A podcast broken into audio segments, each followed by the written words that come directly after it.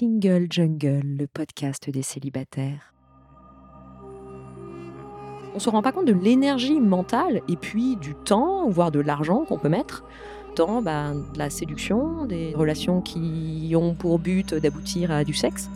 Et en fait, d'enlever ça, bah, ça donne euh, une bande passante vachement plus importante pour d'autres trucs.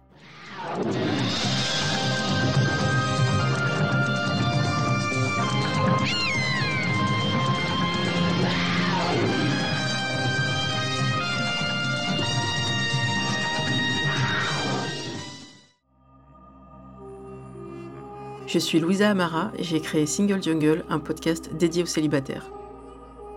Nous sommes plus de 100 millions dans le monde.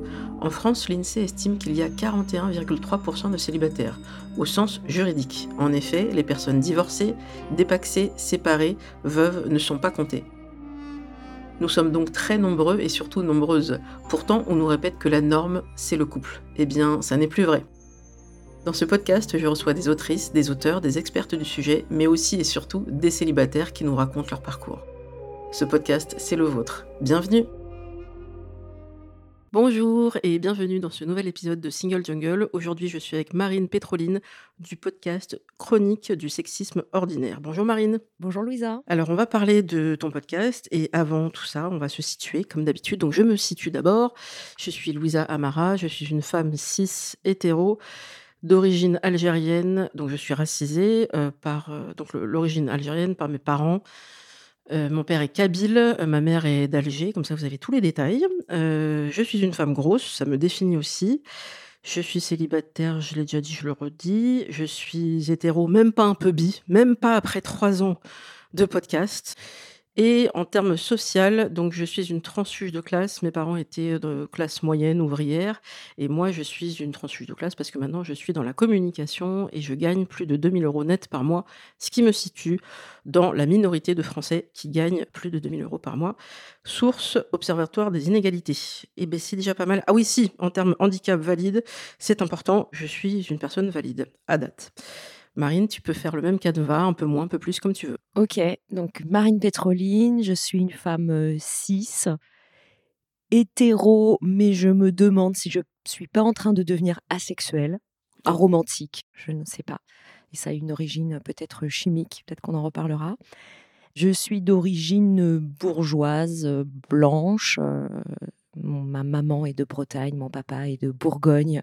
Et je suis une femme mince, valide. en fait, je crois que je suis juste dessous le roi des animaux, qui est mon équivalent masculin, l'homme cis blanc hétéro-bourgeois. Ok, bah c'est pas mal déjà.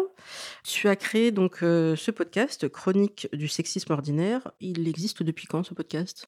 Depuis presque un an. J'ai commencé à diffuser il y a presque un an, même si j'ai commencé à travailler sur le projet bien avant. Moi, je suis quelqu'un qui prépare et planifie beaucoup, donc il y a eu euh, pas mal de mois de travail avant de commencer à diffuser des épisodes. Alors pourquoi? Forcément, pourquoi? On a envie de faire un podcast, euh, donc il y a un peu plus d'un an, même si tu l'as préparé avant, où tu vas parler de sexisme dans un peu tout dans la vie, parce que comme tu le dis dedans, bah, le diable se cache dans les détails et le sexisme aussi. C'est ça, exactement. Moi, je parle de sexisme ordinaire, des inégalités de genre qu'on ne voit pas ou qu'on ne soupçonne pas tous les petits détails qui peuvent sembler, euh, soit qui sont cachés, vraiment qu'on n'imagine pas, comme euh, les stratégies de déneigement des rues en Suède. Ah oui, c'est précis. C'est précis, c'est le premier épisode. Ou des choses qu'on voit tellement qu'on ne les voit plus, comme le terme mademoiselle, par exemple. Donc tout ce qui est euh, anodin, invisible ou, ou à soupçonner. Parce que si le diable est dans les détails, le patriarcat aussi, et que toutes ces inégalités, elles forment un continuum qui vont jusqu'à des inégalités les plus graves et les plus scandaleuses, comme bah, les violences euh, sexistes et sexuelles, euh, bien sûr. Mais moi, je parle de bah, toutes ces petites choses pour essayer d'amener les gens à décaler le regard et se dire Ah oui, mais alors attends, si dans le calcul du PIB et les cours de récré, il y a du sexisme, c'est peut-être que c'est un truc euh, qui est tout autour de nous, qui nous imprègne, qui infuse en nous comme un sachet de thé périmé. Et donc, ça vaut peut-être le coup de se poser des questions et de regarder son environnement autrement. Donc, mon objectif, c'est que les gens changent de lunettes, peut-être, et se mettent à, voir euh, le monde avec euh, le, sexisme qu'il caractérise, et puis les autres dominations systémiques, puisque je me place dans une perspective intersectionnelle, même si je parle de sexisme principalement. alors, Tu dis que l'objectif, c'est que les gens s'intéressent un peu à tous ces sujets, qui commencent un peu à, mettre les lunettes, comme on dit, les lunettes du féminisme, pour voir les choses autrement ou euh, au moins y réfléchir. Quand on dit les gens, est-ce que tu penses amener des hommes à s'intéresser à ça ou euh, bon bah tu dis bon, on verra bien qui écoutera. Hein. Alors j'aimerais bien, mais je suis réaliste et alors sur le podcast on n'a pas de statistiques très précises sur qui écoute. Par contre, je sais que sur Instagram, je suis le compte chronique du sexisme ordinaire euh, podcast est suivi par 90% ou 95% de femmes. Et euh, je me doute que c'est la même chose pour les personnes qui écoutent le podcast. Après, j'ai parfois des retours d'hommes. J'ai déjà eu des retours d'hommes qui me disent Ah, mais c'est bien ton podcast parce que c'est, c'est pas trop agressif, c'est pas trop énervé. Parce que l'approche est vraiment de vulgariser des études de genre. Moi, je viens de la vulgarisation scientifique. Au départ, c'était mon premier métier. Donc, j'ai euh, cette approche-là et je vais toujours euh, beaucoup sourcer, beaucoup lire euh, l'épisode sur la préhistoire. J'ai été lire trois livres sur les femmes dans la préhistoire. Donc, je crois que c'est quelque chose que les gens apprécient et que les hommes, peut-être, apprécient plus parce qu'ils ont l'impression que voilà, on vulgarise des choses sérieuses et sourcées et que c'est moins militant, même si l'approche est en vrai, moi, ma motivation est complètement militante. Et les épisodes sont assez courts. Ça, c'était une volonté de ta part de faire quelque chose d'assez euh, digeste? Oui, complètement. En fait, j'ai voulu m'adresser aux gens qui s'intéressent au sujet, mais qui vont pas forcément prendre le temps, l'énergie, faire euh, l'investissement cognitif de lire euh, des essais qui paraissent en librairie, qui sont hyper intéressants, qui sont nécessaires, qui sont ultra importants, ou d'écouter des podcasts un peu longs. Euh, on cite souvent les couilles sur la table. Bah, les couilles sur la table, c'est des interviews de 45 minutes, une heure, avec des euh, sociologues, historiens, historiennes. Bon, tout le monde, voilà, va pas investir ce temps-là. Et je trouvais qu'il manquait dans la sphère de la création de contenu féministe des choses plus finger food, des petites choses qu'on va manger avec les doigts, des plus petits morceaux. Et je voulais voilà, faire quelque chose de plus court, plus pédagogique, et qui est même, en fait, c'était pas voulu au départ, même si j'avais un peu ça en tête. Et j'ai des retours comme quoi c'est écouté par des enfants. Il y a des parents qui me disent, alors ils écoutent avec leurs parents, je pense que les enfants ne trouvent pas le podcast tout seul et l'écoutent tout seul, mais j'ai encore eu ce matin un retour d'une personne que je connais qui m'a dit, j'ai écouté le podcast avec euh, ma fille de 8 ans, elle est absolument fan. Euh, et j'ai régulièrement des gens qui me disent ça. Donc je me dis que bah, si les enfants peuvent l'écouter, que ça leur plaît, bah, ça peut finalement euh, toucher tout le monde. Est-ce que, comme pour moi, tu as tenté ta chance auprès de ces studios et ça a été porte close Ou est-ce que dès le départ, tu voulais être indépendante? Bah, Je m'étais dit, bon, pour faire les choses, si on veut aller vite, il faut y aller tout seul et commencer, puis on verra bien. J'ai fait faire un petit pitch, un petit deck aux studios les plus connus. J'ai pas eu de réponse ou des réponses négatives. Donc j'ai commencé toute seule, mais toujours avec l'idée de me dire peut-être qu'un jour ça sera un truc collectif, on verra. Mais si j'attends de trouver des gens avec qui le faire, dans trois ans, ça n'aura toujours pas démarré. Mmh et là j'ai commencé un autre format plus court sur des mots clés et concepts du féminisme. Et là, j'ai demandé à d'autres créatrices et créateurs de contenu dont j'apprécie le travail, est-ce que ça vous dit de faire un cinq minutes sur un mot? Et à ma grande surprise, elles ont tous et tous dit oui à ma proposition. Donc aujourd'hui, il y a d'autres voix sur les chroniques euh, du sexisme ordinaire. Oui, puis c'est beau parce que c'est un écosystème féministe où on va retrouver euh, bah, des gens que vous connaissez peut-être déjà, que ce soit euh, Bettina Zourli ou euh, enfin plein de gens que peut-être vous suivez déjà ou vous avez vu passer des contenus intéressants, militants, et ben c'est toujours un plaisir de les entendre voilà, parler d'un sujet qui leur tient à cœur et peut-être qu'elles n'ont pas forcément évoqué très précisément dans leur, sur leur compte Instagram, par exemple. Alors, pour revenir à la technique, parce qu'on est aussi là pour parler de, ça, quand on crée un podcast, parce qu'il y a peut-être parmi les auditeurs et auditrices des gens qui ont envie de créer, ben oui, on lance l'invitation comme ça à des studios, ça marche, ça marche pas, on y va quand même, et on y va comment? Donc toi, au niveau de la technique, est-ce que tu fais tout toute seule? C'est-à-dire tu enregistres et puis tu fais le montage et le mixage et tout ça? Je fais presque tout toute seule. Au début, je me suis dit bon, de toute façon, j'ai pas beaucoup de sous, même si bah, j'ai acheté un micro bien. J'ai mis un peu de sous avec une graphiste qui a fait l'identité visuelle. c'est quelque chose qui me semblait important. J'ai acheté le nom de domaine, j'ai déposé la marque à l'INPI. voilà, moi j'ai balayé un peu tous les sujets. Donc j'ai fait cet investissement-là au début et j'ai voulu dès le départ avoir une bonne qualité sonore. Mmh Donc c'est un podcast de chronique, c'est moi qui parle sur quelque chose qui est scripté et je fais beaucoup de montage. J'ajoute euh, des petits sons, des bruitages, euh, des extraits et ça, ça m'éclate. Enfin, j'aime beaucoup cette euh, partie-là. Donc ça, je le, fais moi-même et je m'amuse. donc je monte sous Reaper pour les gens qui connaissent. Et je m'amuse en me disant, oh, là, je vais mettre un bruit de lion. Je vais chercher dans des banques de sons des bruits de lion et je rajoute le bruit de lion. Et, et j'aimerais bien aller plus loin dans l'habillage sonore, mais je me débrouille. Et donc, pour les gens qui hésiteraient à se lancer, franchement, l'aspect technique, euh, ça peut sembler un peu dur au début, mais euh, si on se forme correctement, et moi j'ai fait le choix de faire quelques formations mmh avec euh, entre autres la cassette à Aubervilliers, qui est un tiers-lieu sur la création sonore, qui est génial, que j'adore. Et là, tu t'es senti apte à te lancer une fois que tu étais formée? Ouais, au début, je faisais tout moi-même, je mixais, etc. J'avais fait une formation en mixage, mais c'est un métier, ingénieur du son, c'est 5 ans d'études. Donc, à un moment donné, ça me prenait trop de temps. Donc, je me suis dit, OK, je vais quand même investir aussi un peu là-dedans. Donc, aujourd'hui, je travaille avec Alice Krief des Belles Fréquences, qui est l'ingé son de pas mal de, podcasts et de podcasts féministes, entre autres.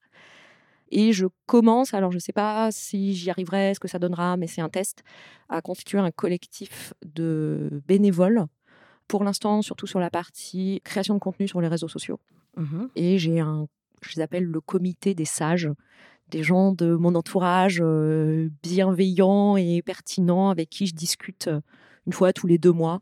C'est un peu mon advisory board mmh pour euh, discuter du projet et être moins seul là-dedans. Et pour faire vraiment le tour, j'ai constitué une association. En ah, fait, j'ai choisi d'avoir un cadre juridique. C'est l'association qui est propriétaire de la marque Chronique du sexisme ordinaire, c'est pas moi. Et pour que si un jour le projet grossit ou se développe sans moi, bah, que ça puisse vivre sa vie et qu'il soit pas lié uniquement à, à ma personne, même si au début évidemment c'est le cas. Et puis pour pouvoir trouver des financements type subvention, mécénat. Donc c'est vraiment constitué comme un projet à but non lucratif qui aujourd'hui ne génère pas d'argent. Hein. On ne gagne pas d'argent avec le podcast globalement. Voilà, retenez bien cette phrase. On hein. se le dise. Mais justement, c'est super parce que c'est un des épisodes un peu pour ouvrir 2023 où tu expliques bah, voilà, les projets, ce que tu as envie de faire. Et mmh, bah, je me suis noté, tiens, Hello Asso. Ok, donc on peut faire un don à Hello Asso, ce qui veut dire que tu t'es constitué en association. Est-ce que c'était à la fois pour toutes les raisons que tu as indiquées, mais aussi pour te dire, je dépense de l'énergie, du temps, mais aussi de l'argent dans ce podcast comme beaucoup de podcasteurs et podcasteuses, et ben, je réfléchis à monétiser pas dans le sens mettre de la pub tout le temps partout, même si on voulait des fois c'est compliqué. Alors, pourquoi pas un Patreon ou un Tipeee Ça, c'est vraiment mmh. une réflexion euh, que beaucoup ont, mais ça veut dire créer d'autres contenus. Voilà. Moi, c'est un peu ce qui me freine euh, là-dedans. Donc, j'ai ouvert la cagnotte et l'OSO, où on peut faire un don comme à n'importe quelle association. J'ai eu un don pour l'instant. J'ai pas trop, trop poussé ça. Et c'est vrai que le Tipeee Patreon, pour l'instant, je suis pas. Et ça me semble un peu. Enfin, c'est la, vie des créatrices et créateurs de contenu où on passe son temps à créer des contenus pour nourrir la bête et ça prend un temps fou et c'est un peu le hamster dans sa roue qui ne s'arrête jamais. Et ce qui me pose question sur ces modèles-là, c'est que bah, les gens voilà, contribuent, mais en échange de encore plus de contenu, alors qu'à la base, on cherche à monétiser un contenu qui existe déjà. Donc moi, je voulais pas me rajouter une euh, newsletter en plus ou euh, voilà après il y a des gens parfois qui arrivent à faire un Patreon avec euh, juste bah, vous avez l'épisode 24 heures avant etc mais en écoutant les retours d'expérience à droite à gauche ce qui marche quand même c'est le Patreon avec des contreparties parce que l'être humain dans notre société actuelle achète des choses enfin donne de l'argent quand il a quelque chose en contrepartie. Même si il y a déjà du contenu gratuit en contrepartie en fait oui, après, peut être effectivement aussi dans une logique de vraiment de mécénat, d'accompagnement d'artistes, euh, de, créateurs, créatrices qui font quelque chose qui nous plaît et on a envie qu'ils puissent garder une certaine indépendance et donc ne pas se vendre à euh, telle ou telle grosse boîte. Euh, typiquement sur Single Jungle, même si on me le proposait un jour, jamais il n'y aurait de pub pour des grandes banques ou Total ou voilà les, quatre fantastiques là. tous ces, ces gens-là qui vendent la mort globalement ne, ne m'intéressent pas. Même s'ils faisaient un pont d'or alors que j'ai déjà entendu sur d'autres podcasts qui passaient notamment par euh, Acast. Donc là, on rentre dans le dur, mais il y en a qui font appel à une régie pub, ce qui fait qu'il va y avoir n'importe quelle pub qui va passer avant l'épisode. Tu peux choisir. Normalement, d'une régie pub, euh, tu coches ce que tu veux ou ce que tu veux pas.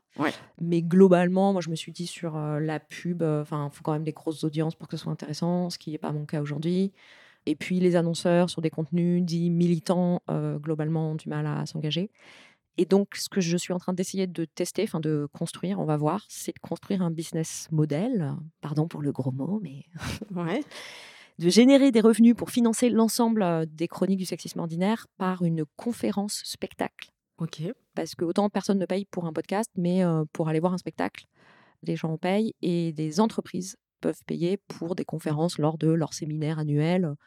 Et en fait, ça, c'est peut-être quelque chose que je vais réussir à monétiser. Donc, euh, je suis en train de travailler dessus. Et la première du spectacle, la première parisienne mondiale, euh, sera le 28 mai prochain. Ah bah, on va suivre ça avec attention. On peut aller aussi vers les entreprises qui font de la sensibilisation, euh, notamment à tout ce qui est discrimination, parce que c'est un vrai sujet dans plein plein de boîtes et je pense que ton contenu pourrait être intéressant. Bah, je bosse, moi, pour une entreprise. Je fais aussi de la formation au sexisme en entreprise. Très bien. Parce que forcément, à creuser tous ces sujets de sexisme, bah, ça fait qu'on se connecte à des personnes dans ce domaine. Et aujourd'hui, je donne des formations au sexisme en entreprise avec une entreprise qui s'appelle Equiwork, qui fait des formations aux, aux discriminations aux- dans les entreprises, euh, souvent à destination des managers. Très bien. Alors pour revenir euh, au premier retour que tu as eu, euh, donc euh, les retours notamment de personnes qui écoutent avec des enfants ou, ou autres, il y a ce fameux épisode Madame ou Mademoiselle où euh, tu indiques que tu as dû fermer les commentaires parce que c'était parti un peu loin. Raconte-nous un peu. Ouais, alors j'ai eu une fois un raid masculiniste Ah, à ma toute petite échelle, même si je n'ai que quelques 2000 followers sur Instagram, un jour sur euh, pourtant un contenu qui était un extrait audio du podcast. Donc euh, je montrais même pas ma tête. Enfin, c'est des contenus qui sont pas hyper engageants. Et un jour, je vois des commentaires en masse sur euh, cette euh, vidéo, alors que ça faisait peut-être 15 jours que j'avais publié le- l'extrait. mhm, Et euh, ces contenus étaient euh, principalement un emoji tasse de café. d'accord. Alors, dans le monde des masculinistes, l'emoji tasse de café, ça veut dire, j'étais chercher sur Google, ça veut dire Women are stupid. Ne me demandez pas d'où ça vient, je ne sais pas. ok. Et j'ai eu euh, une cinquantaine de, de commentaires en une ou deux heures de temps. euh, puis alors, parfois c'était juste emoji, parfois c'était des trucs euh, rentre chez toi, euh, n'importe quoi, blablabla. Donc euh, là, j'ai fini par fermer les commentaires. Ça m'est pas réarrivé depuis de façon massive. Euh, par contre, j'ai eu une fois un shutdown de ma chaîne YouTube. Alors, chaîne YouTube qui est pas très fournie, c'est juste les épisodes du podcast qui sont versés sur YouTube automatiquement. Et euh, il y a deux semaines, j'ai eu mon compte Instagram suspendu. Et ça, Ils ont on signalé, sait ouais. que globalement, c'est des signalements en masse. Mhm. Alors, j'ai eu de la chance parce que moi, le compte Instagram est revenu en deux heures après que j'ai porté réclamation. Mais par exemple, Betty Nazorli de Je ne veux pas d'enfants, euh, elle a eu des gros problèmes comme ça et elle a mis trois semaines à récupérer son compte. Et elle a encore des fonctionnalités qui lui sont pas accessibles. La plateforme l'a restreint sur certaines euh, fonctionnalités. Oui, donc le masculinisme, c'est du concret hein, euh, sur les réseaux sociaux. Ouais, ouais. Et ça, tu y étais préparé quand tu as lancé ton podcast? Oui, alors c'est quelque chose qui m'avait beaucoup questionné, qui me faisait un peu peur, raison pour laquelle d'ailleurs j'ai choisi de faire un podcast au début et pas une chaîne YouTube par exemple, en me disant bah, un podcast on est plus protégé, on montre pas sa tête, les femmes on se fait souvent attaquer sur notre physique, nos tenues, donc euh, s'il y a juste la voix, bah, tu es plus protégé, tu es moins exposé. Et puis, euh, bah, c'est facile de mettre un commentaire haineux sous une vidéo YouTube. Un podcast, euh, personne ne va aller mettre des commentaires haineux dans Apple Podcast. Pas trop. Ça arrive, Voilà. mais pas trop. Mais bon, depuis, je montre ma tête. J'ai commencé à faire des vidéos euh, sur Instagram, TikTok. TikTok, autre sujet. Mhm. Voilà, au bout d'un moment, je me suis dit, bon, c'est ce qui marche aussi. les gens se connectent aux gens, quoi. People connect to people. Donc, pour engager les gens, et c'est malheureusement, on est un peu obligé de faire le jeu de ces plateformes et de comment fonctionne l'algorithme. Donc, ce qui marche, c'est des vidéos où on montre sa tête, mais ce qui, moi, me, finalement, me dérange pas. Et puis, je fais aussi de la scène, donc je m'expose aussi. Peut-être qu'un jour, d'ailleurs, je ferai une chaîne YouTube. ça sera un- une autre branche des chroniques du sexisme ordinaire.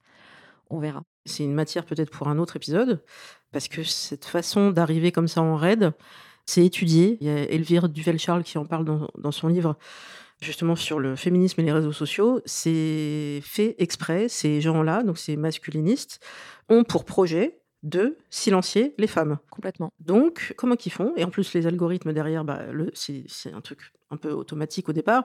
Il faut qu'il y ait un être humain derrière et qui disent Mais qu'est-ce que c'est ce truc? Et c'est le recours que tu as pu faire, et Bettina aussi, même si ça prend du temps. Mais à force, il faut imaginer quelqu'un qui peut-être aurait moins les reins solides et qui se lance. Cet accueil-là, ça peut être traumatisant. Mm.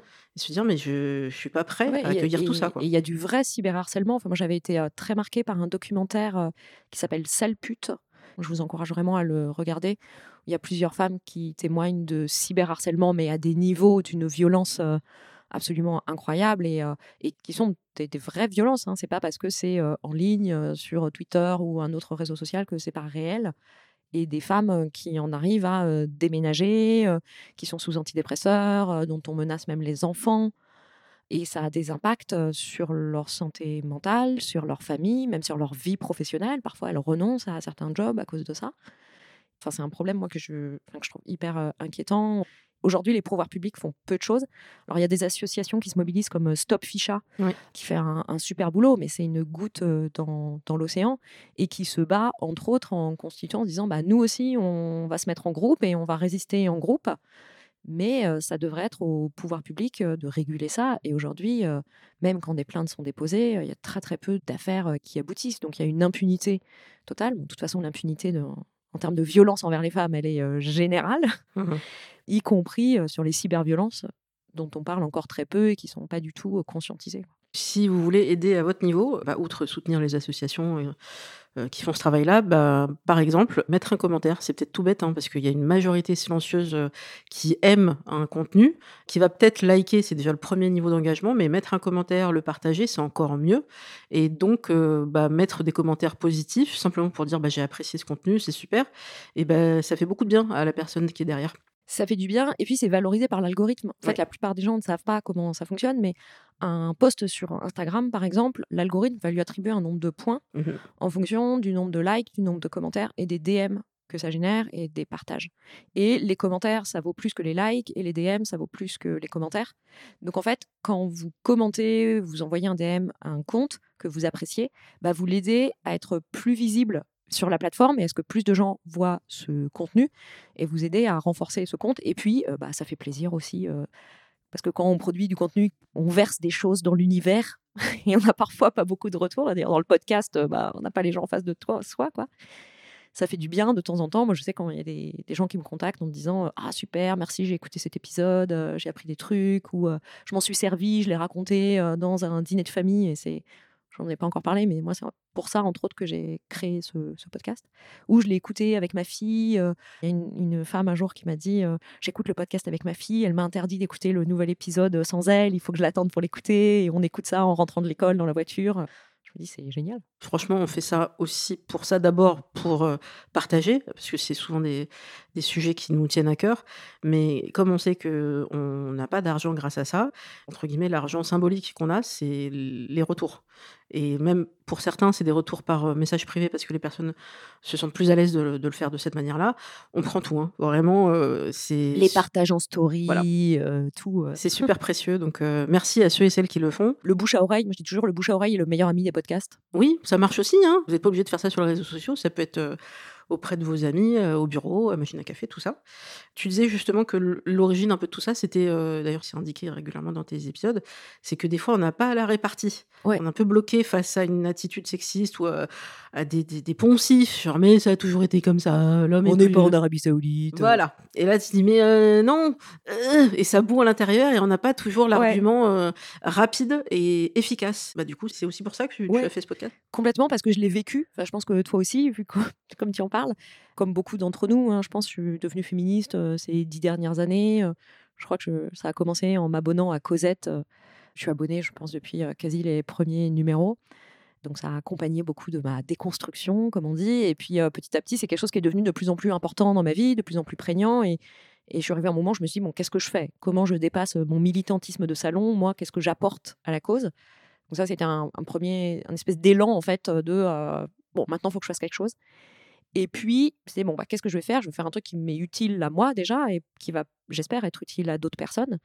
Et donc, j'avais lu plein de choses, écouté les couilles sur la table, lu des, essais, des articles, etc.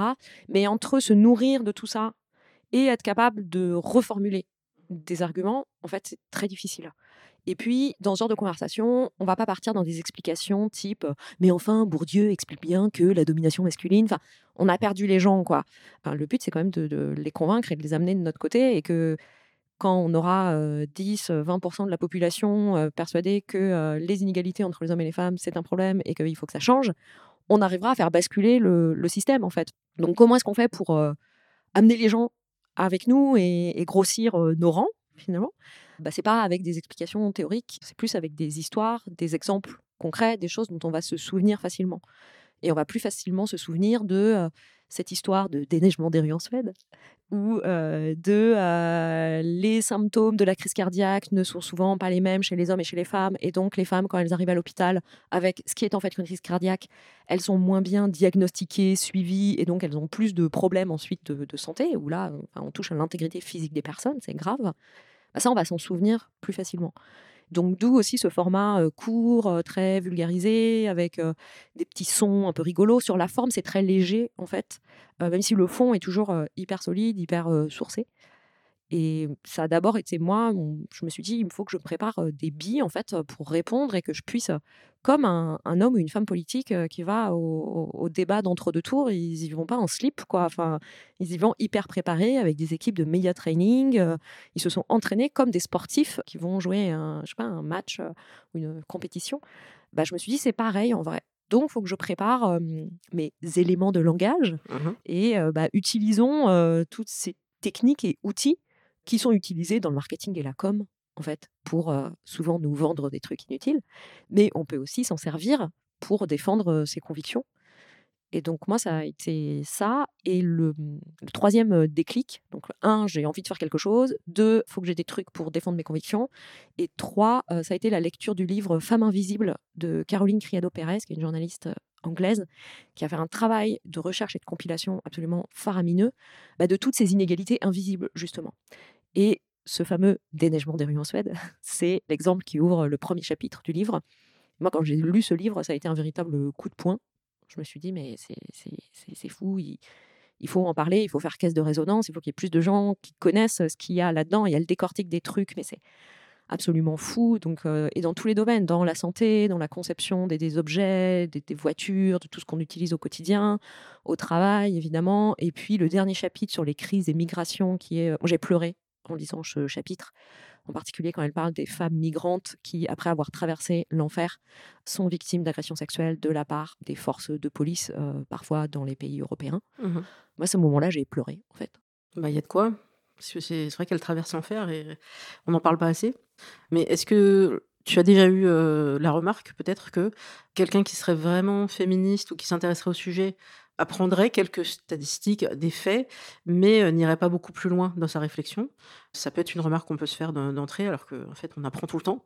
Et que les hommes, parce que majoritairement, bah, c'est ce qu'on va peut-être reprocher, c'est que s'ils voulaient vraiment être des alliés, d'ailleurs, c'est un de tes épisodes, la documentation, elle, existe. Alors, bien sûr, pourquoi leur faire encore un résumé en quatre minutes à chaque fois Bah ouais. C'est du travail gratuit? Et oui, c'est ça. C'est vrai que c'est un dilemme. Est-ce que bah, on va encore faire le taf pour ces messieurs qui, à qui on a envie de dire Google is your friend, quoi. Mmh Google est ton ami. Ou Ecosia, c'est mieux Ecosia comme moteur de recherche. Ou Lilo. Voilà. Moi, j'utilise Lilo.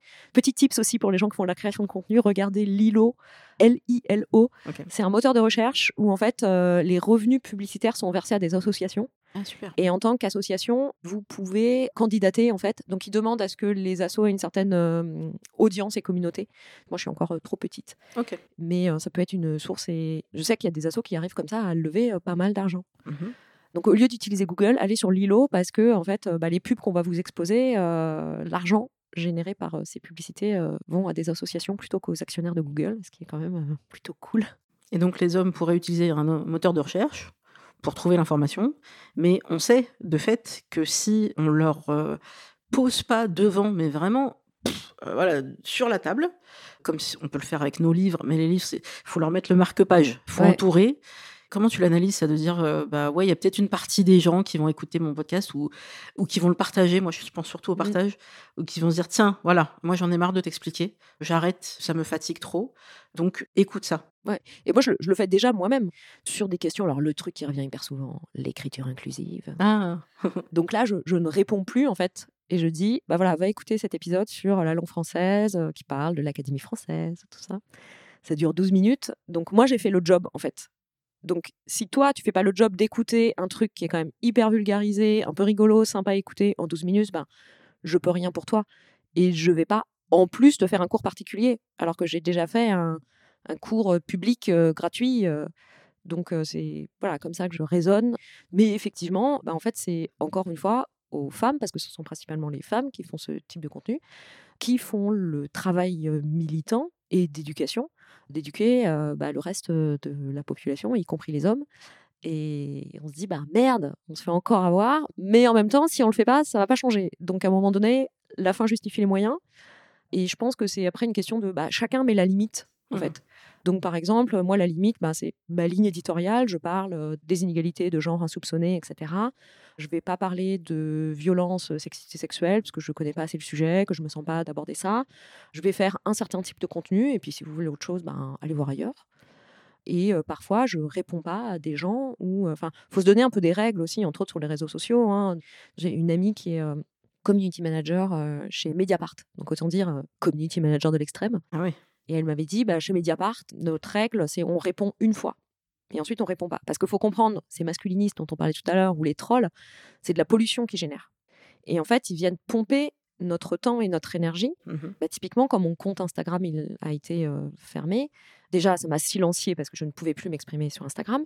Et puis de gérer ça, alors ça a été deux heures de mon temps c'est pas grand chose, mais c'est quand même deux heures que j'aurais pu employer à autre chose. Et ce jour-là, j'avais pas du tout prévu de passer deux heures à envoyer des requêtes Instagram, euh, à me créer un compte backup, euh, à signaler à mes amis et à mes copains et mes alliés. Euh, des réseaux sociaux et autres créateurs, créatrices de contenu, parce qu'on se soutient entre nous, heureusement, de dire il m'est arrivé ça, est-ce que ça vous est déjà arrivé, etc enfin de gérer l'urgence en fait de enfin cet imprévu. Ce temps-là je l'ai pas passé à créer je sais pas une newsletter écrire un article écrire un épisode. On voit qu'il y a un vrai pouvoir de nuisance quoi. Exactement.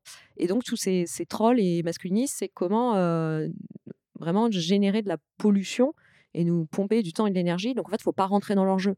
C'est on répond une fois et puis moi les gens de mauvaise foi et c'est quelque chose que j'ai appris aussi en donnant des formations en entreprise finalement de se dire je suis pas là pour convaincre les gens qui veulent pas être convaincus. Moi, je parle aux gens qui s'intéressent, qui sont déjà de bonne volonté, qui sont ouverts à ce que je suis prête à leur raconter. Ensuite, s'ils ont des questions. On, peut bien sûr euh, en discuter et, en débattre. Mais la personne, soit qui est tellement loin dans d'autres représentations que c'est même pas la peine, ben j'y vais pas. Et la personne qui, au fond, est d'accord, mais pour l'amour du débat, vient chercher la petite bête. Ben en fait, moi, c'est de la pollution et je ne réponds pas. Et je dis clairement à ces personnes, en fait, ce que tu fais, c'est de la pollution, c'est venir pomper mon temps et mon énergie, alors qu'en fait, au fond, tu es d'accord avec moi. Et ça, c'est un truc de dominant, parce que toi, tu as le temps et l'énergie pour ça, mais moi, je l'ai pas, en fait. toi, ça t'amuse de faire ça, c'est distrayant.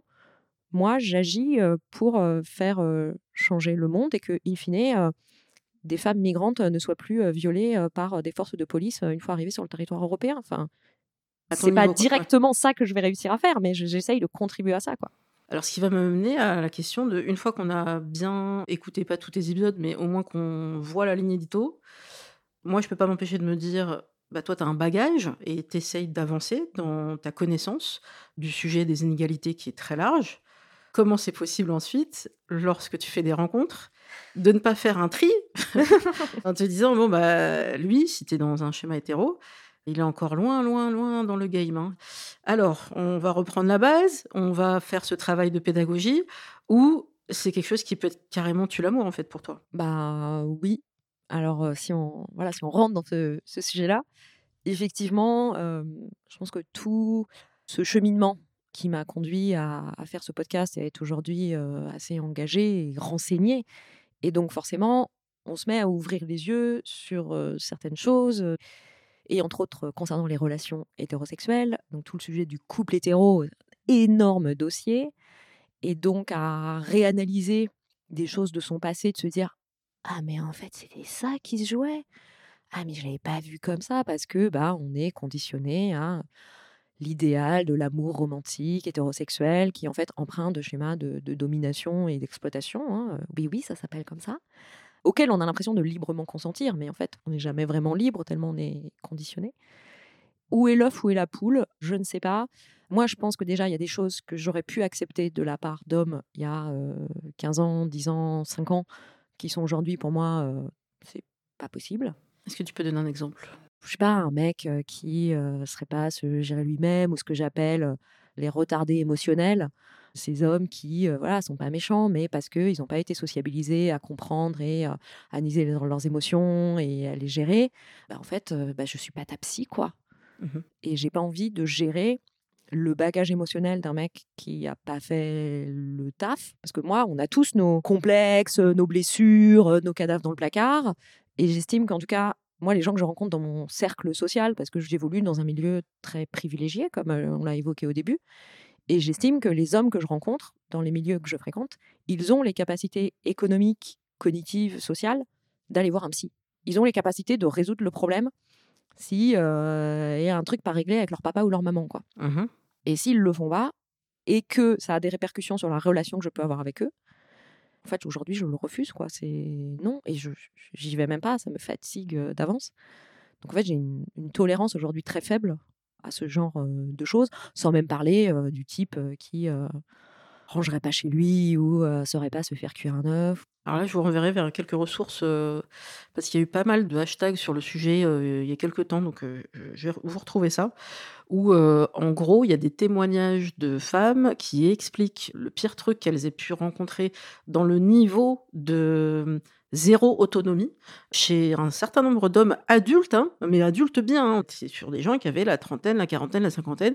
Et par exemple, oui, oui, euh, c'est toujours sa maman qui lave son linge. euh, Oui, oui, euh, il sait toujours pas euh, se faire à manger. Et Dieu sait qu'on lui a montré, mais le syndrome je sais pas faire, tu fais mieux, qui est une stratégie très bien Oui, étudiée hein, d'évitement, c'était très connu, ça marche aussi pour les tâches ménagères en général. Enfin, des exemples qui sont tellement ahurissants, et les réactions aussi qui allaient avec ça, qui étaient ouais, mais c'est des mecs. Et ça, je dis mais, Mais c'est des adultes. mais oui, en fait, alors, on va partir peut-être de la base, ce sont des êtres humains.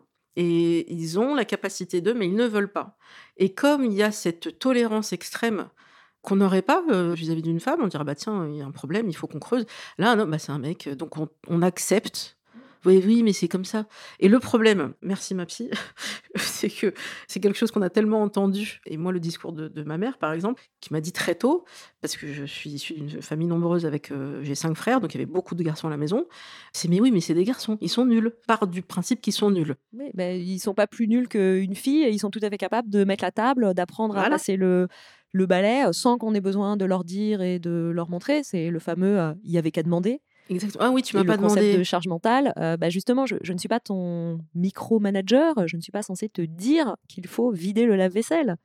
Tu vis dans cette maison, tu participes autant que les autres. Et tu prends des initiatives. Et tu n'aides pas. Ce débat aider l'autre, c'est juste faire ta part. C'est ça. Une fois que tu as tout ça en tête, qu'est-ce qui fait que maintenant tu vas avoir une. Déjà, tu vas repérer très vite ce qui ne va pas. Peut-être c'est ça aussi avec l'expérience.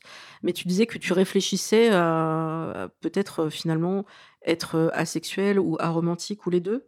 Est-ce que ça vient un peu de tout ça? Même avant ça, il y a un autre paramètre, je pense, qui joue chez moi.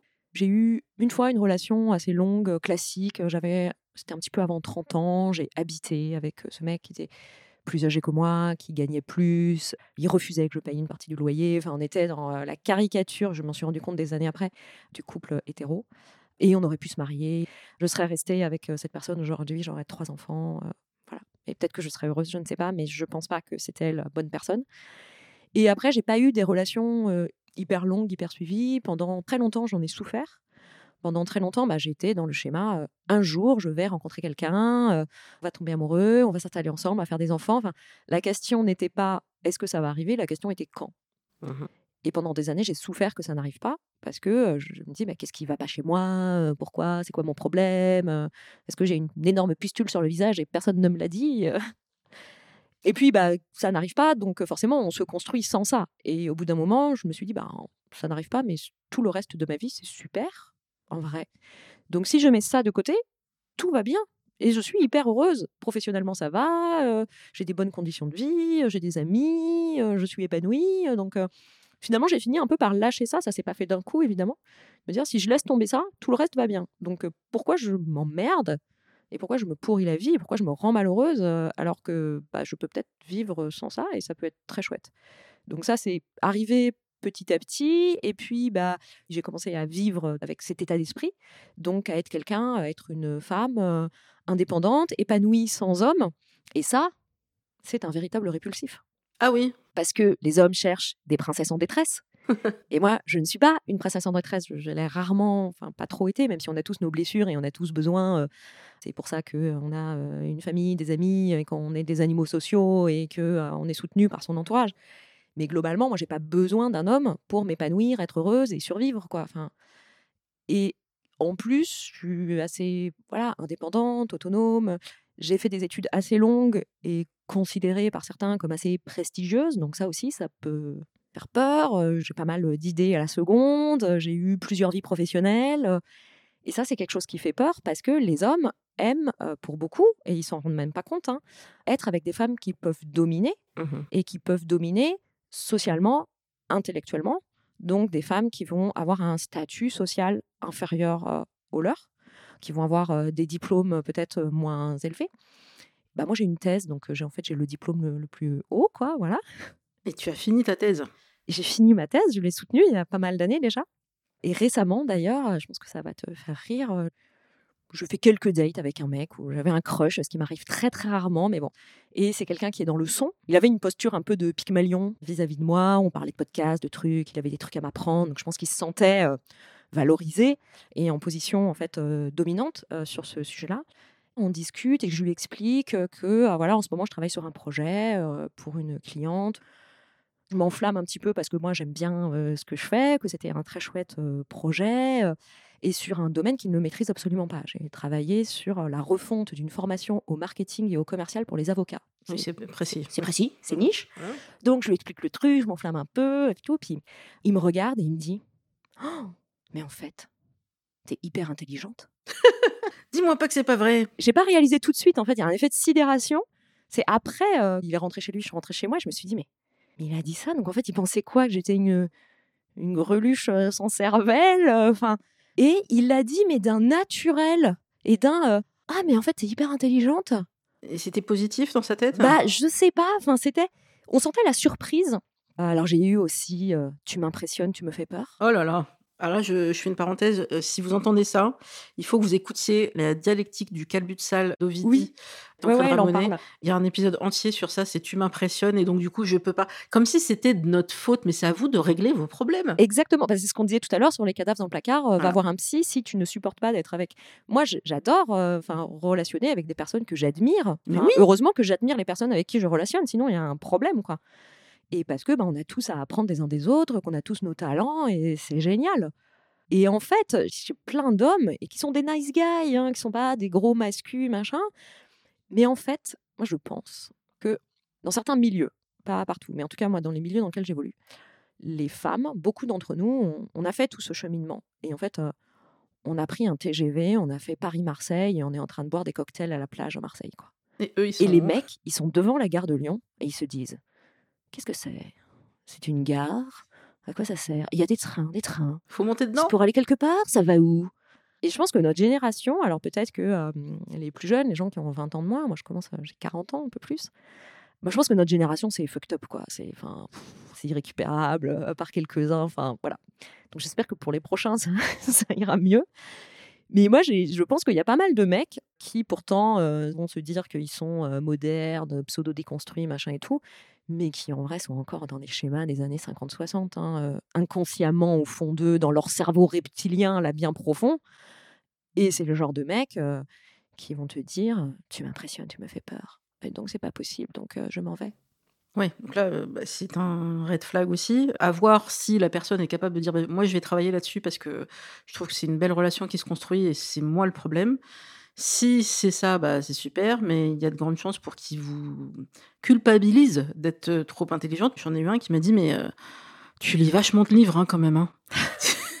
Pardon? et, Enfin, ça a l'air d'être pas bien. Mais enfin, moi, j'en lis pas. Mais c'est et alors? Enfin, on s'en fout t'es doué en maths, moi je suis nulle en maths. Enfin, on est différents, c'est mmh. l'intérêt. Euh, et voilà, gros complexe d'infériorité qui a joué ensuite dans nos rapports sexuels, allons jusqu'au bout. Et puis il m'a recontacté quelques temps plus tard pour me dire qu'il se sentait très heureux d'avoir rencontré quelqu'un qui trouvait euh, moins intelligente et moins jolie que moi et que du coup, il se sentait plus à l'aise comme ça. Oh mais c'est d'une tristesse. Moi, je suis dans la sororité, donc j'ai pensé à cette femme en disant mais est-ce qu'elle sait? Sans doute pas. Bon, bah, ça se trouve, ils sont dans la matrice tous les deux. Ouais, ça Ouais. leur va très bien. Il faut repérer. Moi, je suis partie euh, assez vite parce que je sentais que bah, c'est pas à moi de guérir quelqu'un. Mm. Et là, je vais reprendre les mots de Victoire Toyon qui me disait, euh, parce que j'avais posé la question lors d'un épisode euh, enregistré en public, du cœur sur la table avec Judy Duportail, où j'avais dit euh, est-ce que on peut essayer de sauver les masculinistes ou est-ce que c'est même pas la peine? Elle m'a dit on sauve pas les gens déjà, on sauve pas Ouais. les gens Et d'eux-mêmes. on sauve pas les masculinistes. Et là, non, euh, à la limite, si c'est quelqu'un, ça c'est plutôt Judith qui disait, si c'est quelqu'un que tu aimes, qui est vraiment dans tes proches, euh, dans ta famille, dans tes potes, et tu dis, il y a peut-être un potentiel pour le faire réfléchir. Mais sinon, non, enfin, on n'a pas, pas le temps. Non, et puis on, on changera pas les gens. Moi, je, vais plutôt m'adresser à ce qu'on disait tout à l'heure, la majorité silencieuse, ceux qui ne commentent pas et ne likent pas sur Instagram, commentez et likez s'il vous plaît, mais qui écoutent. Et, d'ailleurs, euh, un autre truc aussi que euh, j'ai entendu plusieurs fois sur est-ce qu'on répond sur les réseaux sociaux, machin et tout. En fait, si tu réponds à un commentaire haineux, agressif, de mauvaise foi, tu le fais pas pour répondre à la personne et essayer de la convaincre. Tu réponds pour ceux qui écoutent et qui ne disent rien, Ouais, c'est ça. pour ces gens-là. Alors, juste pour finir, est-ce que tu veux revenir sur le sujet euh, aromantisme et asexualité? Oui, tout ce cheminement et tout, j'en arrive à me dire bon bah finalement je peux vivre sans un mec et voilà. Et il se trouve que euh, moi j'ai des règles assez douloureuses, c'est problématique. euh, j'ai pas pris de contraception chimique pendant des années. Pour la petite histoire, il y a quelques années, euh, j'étais avec quelqu'un, je relationnais avec quelqu'un. J'avais fini par reprendre une contraception et j'ai fini là par réussir à stabiliser la chose et ne plus avoir mes règles tous les 15 jours pendant 15 jours, ce qui est plutôt pas mal. Et j'ai réalisé, je pense que c'est ça. Alors, il y a des médecins qui me diront, mais non, pas du tout, ça n'a aucun effet, ce n'est pas prouvé et tout. N'empêche que bah, j'ai beaucoup, beaucoup moins de désir sexuel depuis quelque temps. Et je pense que c'est cette pilule. Alors, peut-être qu'un jour, j'arrêterai cette pilule, mais pour l'instant, non. Parce que déjà, je trouve que ne pas avoir mal, euh, c'est quand même super. Ah oui, c'est chouette. Et puis, je trouve que c'est très intéressant de voir ce que donne la vie quand on n'a plus le filtre de euh, l'attirance sexuelle qu'on peut avoir vis-à-vis des personnes et donc qu'on voit de manière beaucoup plus crue, Mhm. en fait, et de se dire, bah, est-ce que cette personne m'attire déjà romantiquement sans m'attirer sexuellement, ce qui sont deux choses différentes, et est-ce que je suis autant euh, voilà, attirée par l'idée d'une relation avec un homme hétérosexuel si je n'ai plus ce filtre-là? Et donc, je crois que je vais pousser l'expérience pendant encore un, un petit peu de temps, je pense, pour voir ce que ça donne. Concrètement, c'est un truc qui est en train d'être évacué de ma vie. Et ben, c'est pas mal, dans le sens où et je rejoins les propos d'Ovidie dans son. C'est un livre hein, qu'elle a sorti. Oui, il y a les deux. Il y a hum, donc le livre qu'elle vient de sortir qui s'appelle La chair est triste, hélas. D'ailleurs, j'en profite pour euh, signaler qu'il y a un épisode qui va sortir, qui sera peut-être sorti au moment de la diffusion de cet épisode, de Marie-Albert, et ce sera dans Sologamy. Il y a ce livre-là, mais elle avait déjà travaillé aussi sur le sujet dans Vivre sans sexualité sur France Culture, encore avec euh, Tancred Ramonet, où elle s'était mis à l'exercice, et lui aussi, de euh, bah, allez, on arrête la sexualité, enfin on arrête euh, les rapports sexuels, mais je crois qu'ils poussaient le truc jusqu'au bout en faisant même pas de masturbation, et ils allaient à la rencontre de personnes qui sont sans sexualité, par choix ou pas? Bah, moi, ça n'a pas tellement été un choix, mais je me rends compte que ben ça me manque pas, puisque de toute façon, comme je n'ai pas envie, je suis pas frustrée. Et d'ailleurs, le signe où je me suis dit ah oui non, il y a quand même quelque chose, et c'est pas juste une histoire de c'est pas le bon partenaire, c'est que je me suis rendu compte que je ne me masturbais plus. Et je l'ai pas calculé, je me suis juste rendu compte que ah bah dis donc, ça fait un bout de temps que euh, c'est ça qui m'a mis la puce à l'oreille sur le il y a peut-être quelque chose. Qu'est-ce que ça peut être? J'ai une formation scientifique, donc euh, c'est quoi euh, les différents paramètres du protocole? Ah bah tiens, la pilule. Voilà, je suppose que c'est ça. Après, j'ai pas de preuves, euh, enfin, je, je peux pas l'assurer, mais disons que logiquement, ça me semble quand même très très probable. Et donc, c'est pas vraiment un choix, c'est que c'est arrivé. Et en fait, ça libère. Enfin, on se rend pas compte de l'énergie mentale et puis du temps, voire de l'argent qu'on peut mettre dans ben, de la séduction, des relations qui ont pour but d'aboutir à du sexe. Et en fait, d'enlever ça, bah, ça donne euh, une bande passante euh, vachement plus importante pour d'autres trucs.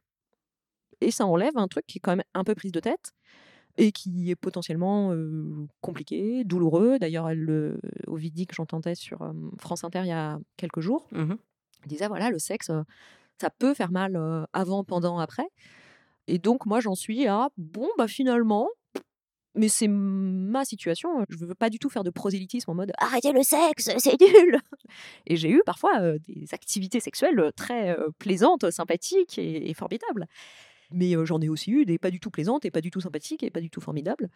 Et aujourd'hui, ça me manque pas et je trouve que ça libère une énergie cérébrale en fait qu'on peut destiner à autre chose et d'autres choses qui sont chouettes et qui me vont très bien. Si tu étais amené à faire un date avec une personne, tu pourrais lui expliquer bah voilà, je suis dans cette phase-là ou tu estimes que tu n'as pas à l'expliquer Ouais, et ça m'est arrivé récemment. Alors je suis plus sur les applis de rencontre parce que fatigue. Et puis voilà, étant dans cette perspective de bon, ça m'intéresse pas trop, je vais pas aller chercher activement des gens et j'ai pas non plus de besoin, beaucoup de besoins de tendresse, de contact ou autre. J'ai une relation avec ce que j'appelle un pote de couette. Et au début, on a été dans une relation classique, un petit peu, enfin, ou qui aurait pu devenir une relation classique et qui n'a pas évolué vers ça, mais il y a beaucoup de tendresse et de respect entre nous. Mmh et on se voit de temps en temps, on se fait des câlins, mais ça va rarement plus loin parce que bah, moi, j'ai pas envie. Et c'est un des rares hommes hétérosexuels que j'ai rencontrés qui respecte complètement ça et où il y a zéro pression et je sens pas du tout de putain, Marine, t'abuses. Donc c'est super. C'est juste un, pote avec qui on fait des câlins qu'on ferait pas avec d'autres amis, quoi. Je suis pas sur de, la recherche active de dating. Et récemment, ça m'est arrivé de rencontrer quelqu'un dans la vraie vie. Mmh voilà, et que finalement, il se passe un peu un truc, qu'on s'embrasse, que ça commence à arriver sur le sujet. Et en fait, moi, j'ai été très cash. Je lui dis parce que j'avais zéro enjeu avec cette personne. Enfin, il n'y avait pas du tout de question de projection. Il n'y avait pas ce, c'est ce truc mental qui s'enclenche, où on se met à imaginer des trucs et l'histoire qu'il pourrait y avoir. Donc, il n'y avait pas du tout ça. Et donc, je lui ai dit très simplement, en fait, et ben, en fait, moi, le sexe, c'est pas trop mon délire en ce moment. Donc, et si ça te convient pas, bah, c'est pas grave, salut, quoi. Et alors, comment ça a été accueilli? Bah, bien. En plus, c'était pas en français, puisqu'on parlait en anglais ensemble. C'était pas lui sa langue maternelle non plus. Donc peut-être d'ailleurs de partager une langue tierce, sa force à être très basique dans son expression, et c'est peut-être pas plus mal. Il s'est quand même passé quelques trucs entre nous qui, oui, on peut appeler ça des relations sexuelles, mais non pénétratives, mmh et qui étaient quand même chouettes et dans le respect de l'un et de l'autre. Mais je pense qu'il y a un paquet de mecs hétéros qui auraient été dans une logique de forceur ou de me faire culpabiliser ou de me dire ah bah si c'est ça je me casse ou ah là t'es vraiment une coinceuse. En fait, moi j'étais très relax avec ça parce que toute cette déconstruction, parce que tout ce cheminement et de dire bon bah écoute si tu penses ça, salut quoi, et moi j'ai pas d'enjeu là-dessus. Bah ça fait le tri en tout cas. Complètement. Bah écoute, est-ce que tu as d'autres sujets que tu voulais aborder ou peut-être un je sais pas, tu en as plein des auteurs, des autrices qui sont déjà listé dans ton podcast? Est-ce que tu en as un en tête là euh, Peut-être une dernière lecture? Je voulais recommander, parce que je l'aime beaucoup, le travail de Claire Fégreux. Oui! Si vous la connaissez pas, cette personne absolument magique et merveilleuse qui est une autrice, comédienne, podcasteuse, poète absolument inclassable, euh, dont j'aime beaucoup le travail, euh, le spectacle et le livre Chatologie, mmh qui parle de la chatte, mmh. comme son nom l'indique. J'ai lu le livre avant de voir le spectacle. Je me suis marrée toute seule en lisant le, bouquin, qui est vraiment génial. Euh, son nouveau spectacle, Le Temps des Sardines, qui est un récital de chansons parlées que j'ai vu deux fois, qui est voilà touchant, drôle, poétique, engagé que je vous recommande chaudement. Ça se joue, je pense, encore à la Comédie des Trois Bornes. Mmh Et là, elle est dans un crowdfunding pour un livre. j'ai participé au crowdfunding, évidemment, en espèce de fangirl. Je ne me suis pas posé les questions. Je ne sais pas de quoi parle le livre, mais je l'ai commandé. Et si un jour je faisais un podcast avec Claire Fégreux, je pense que ça et des chroniques sur France Inter, je peux mourir tranquille. Quoi. Bah, L'invitation est lancée. Hein J'ai déjà essayé, mais pour l'instant, je, n'ai pas réussi. Euh. Ah ben, on ne sait jamais. Tu sais, parfois, c'est pas la première tentative, c'est la deuxième ou troisième. J'ai déjà tenté deux fois. Voilà, mais sans forcer non plus, dans le respect. Hein. Ah, c'est ça. Et dans le consentement. Exactement. Mais, qui sait. Euh. La, porte est ouverte. Et puis, euh, moi, je me dis que le, toujours l'univers fait que les choses reviennent à un moment donné. Donc, Exactement. Je suis patiente, j'ai tout mon temps, enfin tout mon temps, tout le reste de ma vie. Très bien. Bah, merci beaucoup, Marine. Merci, Louisa. Vous pouvez retrouver cet épisode comme d'habitude sur toutes les plateformes de balado-diffusion. Coucou aux Québécois et à toute la francophonie. Et bien sûr, il faut penser à mettre des notes et des étoiles partout où vous pouvez, à le partager. Ça aide vraiment le podcast à remonter dans les classements. Et ce mois-ci encore, Single Jungle était dans le top 200 Apple, rubrique culture et société. Ce qui est ouf parce que c'est cette rubrique où il y a un peu tout, il y a le cœur sur la table, il y a tout. Et nous, on y est sans pub ni rien, juste grâce à vous, en fait, à vos notes et à vos partages. Donc, euh, c'est super, merci beaucoup. Et commenter sur Instagram. Oui, aussi, ça aide. Merci beaucoup. Merci Marine. Bah, merci à tous et à très bientôt.